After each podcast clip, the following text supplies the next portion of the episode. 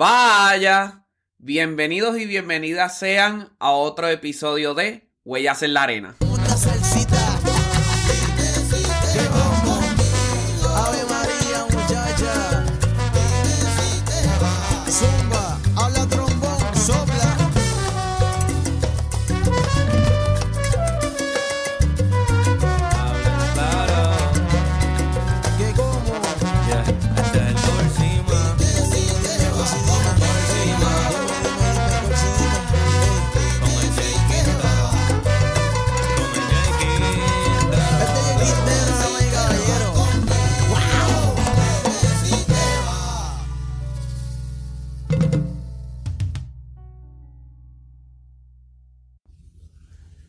El 5 de enero yo voy a esperar.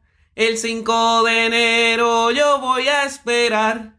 Que vengan los reyes a ver qué traerán.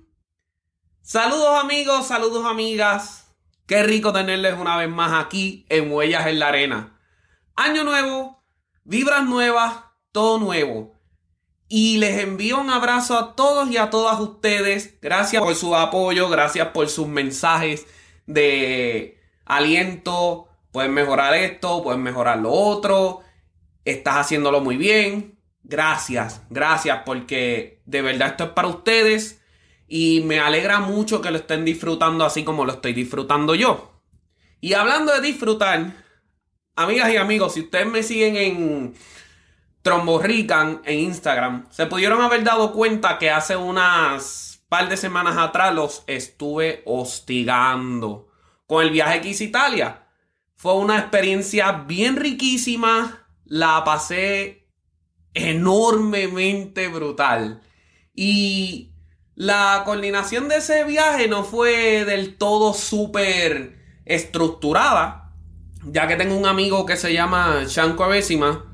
Gracias por tu ayuda, gracias por todo. Aunque él no habla español, quiero que la vibra le llegue. Y le agradecí de antemano en persona, pero quiero que el agradecimiento a modo de vibra le llegue a él hacia el área de Nápoles donde él se encuentra. Sabía que él estaba allí, sabía que él nos iba a recibir con los brazos abiertos, pero no fue hasta diciembre 3 que se pudieron comprar los boletos para ir para allá y se pudieron entonces coordinar las distintas ciudades. Estuvimos en Nápoles, estuvimos en Florencia, que es la ciudad importante de Toscania, y estuvimos en Roma. Vimos de todo, las ruinas de Pompeya, vimos el volcán Vesubio, vimos el Coliseo Romano, mi esposa y yo tuvimos el rato de la mentira. Y al mismo tiempo tuve la oportunidad de reconectar con distintas amistades, compañeros de trabajo que tuve en el pasado, en Jacksonville. Y la experiencia fue riquísima. Creo que engordé como 15 libras. Se come riquísimo. No tienes idea. Y creo que lo más tedioso a la hora de viajar, y muchos estarán de acuerdo conmigo, es el proceso de tomar aviones y trenes y dale que es tarde, un tren para aquí, un tren para allá, el avión de los Estados Unidos hacia Italia, si el vuelo directo fueron 11 horas y media. ¿Y qué hacer con tu vida en ese momento? ¿Qué hacer con tu tiempo? Que no puedes como que irte a correr una milla, no puedes hacer nada, simplemente es ver películas, qué es lo que hay y tratar de matar el tiempo de esa manera. Entonces, ¿qué hice yo? Yo tenía una lista de libros que quería leer desde hace mucho tiempo y me los llevé. Uno es un audiolibro, el otro es un libro físico y esperaba en esos libros, al igual que con la visita, que un cambio en mi vida se diera. Un cambio, por decirlo así, de paradigma en la perspectiva que tengo como ser humano se diera y se dio. Gracias a la vida se dio. Comienzo con el primer libro, el audiolibro que eh, estuve leyendo en ese momento. Se llama El libro del ego de 8. 8, aunque un quote unquote, como dicen en inglés, gurú, bien controversial, tiene muchísimas conversaciones, muchísimos seminarios, por decirlo así, que él dio mientras estaba en vida, los cuales contienen muchísima sabiduría, los cuales contienen muchísimas enseñanzas, las cuales, cogiéndolas con pinzas, nos pueden ayudar mucho. Y me ayudó muchísimo, muchísimo, muchísimo. El otro libro, en inglés, de Adam Silvera, They Both Die at the End. Una novela. Básicamente el libro te spoilea, te chotea o te sopla. Más bien en un español universal te anticipa al final. Citando la sinopsis de la contraportada, en septiembre 5, un poco después de la medianoche, Deathcast llama a Mateo Torres y a Rufus Cemeterio para dejarles saber una mala noticia que ellos iban a morir en menos de 24 horas. Mateo y Rufus no se conocen el uno al otro, pero por distintas razones, ambos están buscando hacer amigos en lo que se le conoce como el último día.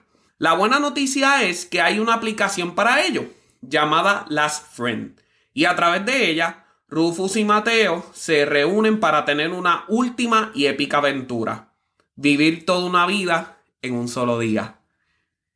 Y de ahí quiero comenzar. He estado pensando muchísimo en eso y te explico por qué. Por un lado, vivimos el mismo día toda una vida.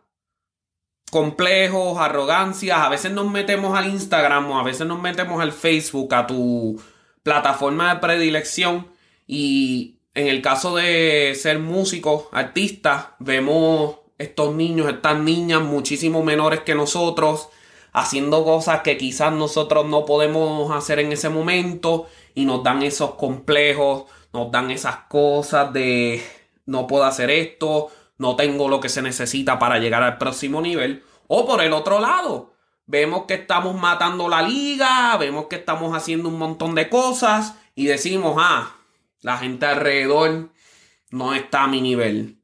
La gente alrededor no se merece tenerme. Y, como dice Brené Brown, te quiero y también quiero que lleguen las vibras a donde ti, porque también me has cambiado la vida, mujer. Los complejos y las arrogancias son fluctuaciones del ego. Siempre que sientas ego, no importa de qué manera, se puede fluctuar a tener complejos porque sientes que todo el mundo tiene lo que a ti te falta o en modo de arrogancia porque sientes que tienes lo que a todo el mundo le falta. Y ahí en ese momento, leyendo el libro del ego, donde te invita a tener esas reflexiones para deshacerte del ego, y they both die at the end de cierto modo también, llega un punto neurálgico en donde los dos libros se intersecan y nos hacen pensar en esto. Cuando la pasamos bien, de maravilla, me reconecto nuevamente en esos viajes, me reconecto nuevamente con esas amistades las cuales tuve la oportunidad de hablar, con todo lo que pude hacer. A mí se me olvidó por un momento y por muchos momentos, número uno, que tenía que practicar. Número dos, que tenía una audición cercana o que tengo unas audiciones cercanas. Número tres, que el, el ejercicio de yo no sé qué no me sale. Número cuatro, que estoy sobrepeso y que necesito bajar la papada, el don Francisco, como le decimos en Puerto Rico. Todas esas cosas que me hacen vivir el mismo día toda una vida, porque es como una barrera que no puedo pasar, se olvidó en ese momento, mientras veía las iglesias en Florencia, mientras veía eh, las ruinas de Pompeya, mientras tomaba ese café. Y yo quiero darte dos o tres segundos y piensa en un momento donde tú tuviste la misma oportunidad, ya sea con tu pareja, sin tu pareja, ese momento especial donde la estuviste pasando la mentira. Te voy a dar tres segundos de blanco silencio o silencio en blanco. Y piensa ¿Cuál fue ese momento que te hizo olvidarte de todo lo que estoy planteando en este momento? Que sea entonces tu batalla.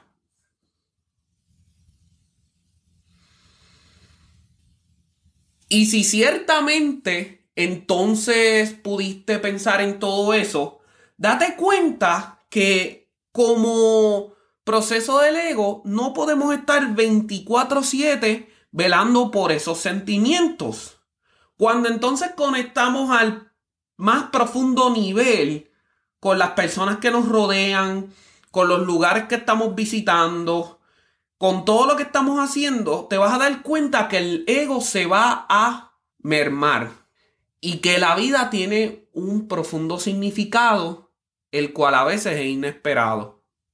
Además de dar herramientas que nos sirvan a crecer, a emprender y dejar huellas en la arena, a dejarte dudas o preguntas que te ayuden a crecer, o contestar las preguntas frecuentes que puedan haber en la carrera musical, como es el caso que te he dicho muchísimas veces, que es la misión del podcast. Una misión intrínseca a la cual no tenía idea de qué podía, de que podía suceder hasta que entonces hice el viaje, fue la conexión que se hacen con las personas.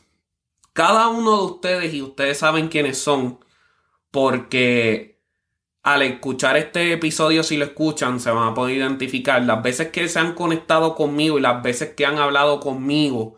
Particularmente tengo que mencionar a Ricardo Hernández, donde fuera de haberme dado la oportunidad de hacer el pasado verano un seminario con su gente, fuera de eso, vamos a sacar eso de la ecuación. El tiempo que yo tuve de compartir con ese muchacho, tremendo ser de luz, y ese muchacho que definitivamente cada vez que me habla es una gran manera de poder sentir que estoy en familia. Esa es una de las razones y creo que es la razón más grande en este momento por la cual este podcast existe y va a existir hasta el momento en que se pueda. La oportunidad de viajar el mundo y poder llegar hacia donde locales que considero amigos y amigas no tiene precio. El poder conectar con ustedes a través del lenguaje que es la música y que puedan identificarse y sentir esas emociones que así como sentí la emoción que estaba llorando a lágrima viva y moco tendido en las últimas páginas de They Both Die at the End, quiero que con ese arte se sienta, quiero que con ese arte se pueda saborear, se pueda no te lo puedo explicar en palabras porque ya hasta se me paran los pelos y me dan hasta las ganitas de llorar, como digo yo. Pero algo que también aprendí bien grande fue que a largo plazo la historia no es de aquel quien la logra o la profesa. Es de aquel quien la escucha, se siente identificado o identificada con ella y la perpetúa por la eternidad y lo digo otra vez, a largo plazo, la historia no es de aquel quien la logra o la profesa, es de aquel quien la escucha, se siente identificado o identificada y la perpetúa por la eternidad. Vamos a tomar el ejemplo grande de Jesucristo. Sea verdad, sea mentira, yo no quiero traer esa controversia aquí. Este no es el lugar. ¿Tú crees? Amén. ¿Tú no crees? Amén. Sin duda alguna, por otro lado, esa creencia sigue viva, no necesariamente porque Jesús siga vivo. Después de 2022 años, la gente que la escucha, que se siente identificada, la sigue perpetuando por la eternidad hasta llegar hasta donde estamos hoy. Lo mismo con Martin Luther King. Probablemente Black Lives Matter no hubiera existido sin ese movimiento de él. O probablemente no hubiera sido él y hubiera sido Rosa Parks. Hubiera sido otra persona. Pero el que esa comunidad afroamericana, la cual pelea sus derechos con gran propósito y con gran sentido, que se sientan identificados, identificadas, y sigan entonces perpetuando esa idea por la eternidad, es lo que cuenta. ¿Y sabes qué? Ese debería ser al mismo tiempo mi propósito. Y no se trata de ego. No quiero ser el mejor del mundo en nada. Definitivamente no quiero tener la grandeza de decir que soy el mejor podcastero de Latinoamérica o que soy el mejor trombonista de Latinoamérica. para todo el que esté escuchando esto, para todo el que esté escuchando esto, si ustedes quieren tener ese título, vayan hacia adelante y ténganlo. Yo quiero tener conexión con ustedes. Yo quiero vivir toda una vida dentro de un día. Que cada día si yo muero, así como decían they both die at the end, porque esas llamadas que ellos recibían les decían en estas próximas 24 horas te vas a morir. Yo quiero vivir ese día en que me toque a mí hasta el final, haciendo lo que me gusta, haciendo lo que me mueve y haciendo lo que me conecta contigo y con todo el que me rodea, de lejos y de cerca. Esa es la meta final y eso no requiere ser el mejor en nada, eso no requiere ser el más conocedor de nada, todo lo contrario, eso me requiere escuchar, eso me requiere disfrutar, eso me requiere ser genuino, amar de verdad y al 100%. De ahí entonces te dejo con estas palabras. Todos tenemos 24 horas en un día, ese denominador común que está en el título. El primero, nuevamente, todos tenemos 24 horas en un día y todos morimos al final. Ni Steve Jobs, siendo una persona tan millonaria en el momento en que le dio cáncer, pudo salvarse. Los Rothschild, los que comenzaron el movimiento, todos están muertos. Los presidentes que han muerto de los distintos lugares del mundo, los atletas, todos, todos están muertos. Y la diferencia mía y la de Joe Alessi, más que diferencia en la similitud, es que él y yo tenemos 24 horas en un día. LeBron James y yo, 24 horas en un día. Serena Williams y yo, dentro de ese marco también, 24 horas en un día. Y entonces todas las personas en este mundo, no importan las circunstancias que se encuentren, les toca decidir una sola cosa bien importante. O vives el mismo día toda una vida, o vives toda una vida en un día. Te agradezco que estés aquí una vez más conmigo. Sígueme en las redes. Tromborrican. Sígueme bajo César Pimentel en Facebook. Puedes conseguirme bajo tromborrican.com también. Y puedes conseguirme en cesarpimentel21 arroba gmail.com. Ya en Spotify puedes dejar 5 estrellas si sientes que se pueden dejar 5 estrellas. Puedes dejar una estrella si sientes que sea una estrella o las que estén en el medio, también en Apple Podcast. Pero aquí lo más importante no es que dejes el review. Aquí lo más importante es que conectes conmigo. Quiero conocerte a fondo. Quiero saber quién eres a fondo. Quiero que si tienes la oportunidad de viajar acá a los Estados Unidos y pasas por lo que es mi casa, tengamos un café juntos. Que si paso por tu casa de ese mismo modo, podamos tener la capacidad de tener una conversación y tener un café. Que me enseñes tu país, que yo te enseñe mi país, que te dé el acceso a la gente que conozco y de manera recíproca de ese mismo modo. Y si sientes que este contenido también puede cambiar vidas a diferentes personas, que también lo compartas y sigamos creciendo como comunidad, porque después de todo eso es lo que nos queda. Puedo botar el trombón a la basura, como he dicho muchas veces, y esas cosas que nos hacen ser humanos van a seguir ahí. Y te agradezco nuevamente que estés conmigo.